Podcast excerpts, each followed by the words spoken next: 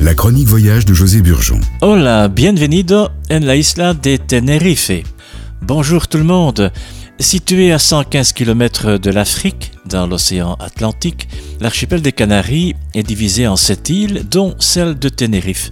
Et le nom Canaries viendrait de Arias ou zone des chiens. On cite un romain un roi romain du 1er siècle après Jésus-Christ qui a trouvé des chiens sauvages. Eh bien, ces Canaries sont nés d'une faille sous-marine. Occupée pendant 2500 ans par les Guanches, l'île devint espagnole en 1496. Les Guanches, essentiellement des fermiers et des agriculteurs, cultivaient le blé, l'orge et se nourrissaient essentiellement de gofio, farine populaire moulue avec des pierres volcaniques. Après 4 heures de vol, notre Boeing se pose sur la piste de l'aéroport Reina Sofia de Tenerife Sur. Mon hôtel, c'était l'hôtel euh, San Blas, un 5 étoiles, très bel établissement, à 10 minutes en autocar de l'aéroport, et c'est le bonheur complet avec 25 degrés. Voilà, c'était au, mois de février, il y a 3 ans. Nous sommes face à l'Atlantique, face à l'océan, une semaine de découverte et de repos. Bienvenido en la isla de las vacaciones. Bienvenido en Tenerife.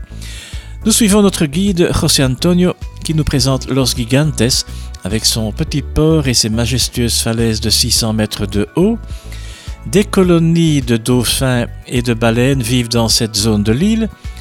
Nous sommes maintenant à Santiago del Teide, un pittoresque village connu pour la statue du Guanche nous arrivons à Masca, Masca qui est connu pour euh, l'amphithéâtre, un ravissant petit village où on vivait en autarcie.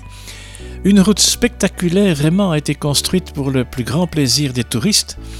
Masca est renommé pour ses oranges et aussi pour son chapeau de fibres végétales de palmiers tressés. On peut effectuer une marche de 5 heures qui permet de rejoindre la mer et la falaise des géants par bateau. Dans le bas de la vallée, les graines des palmiers sont dispersées par le vent. On y trouve de petits palmiers, du fenouil sauvage, des agaves, des aloès, de la lavande, des géraniums et des solandras. Les solandras sont des plantes en forme de trompette. On arrive ensuite dans la forêt primitive où les plantes sont collées vraiment à la montagne. On y cultive le safran. La végétation est assez dense en dessous de 350 mètres, on trouve les pommes de terre, les bananiers et les vignes, au-dessus de 350 mètres. Sur l'ancien volcan se dessinent des cultures en terrasse. Les genêts blancs fleurissent en mars et les amandiers à la mi-janvier.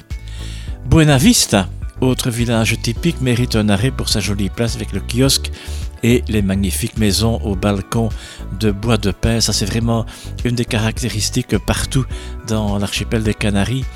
La ravissante église Nuestra Señora de los Remedios mérite une visite spécialement pour sa charpente en pin canarien qu'on appelle Pinus canariensis.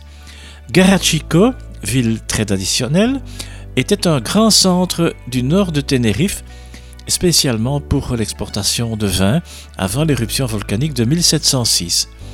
Nous poursuivrons notre découverte de Tenerife la semaine prochaine avec notamment Icote de los Vinos et le célèbre dragonnier, Puerto de la Cruz et l'ancienne capitale La Laguna.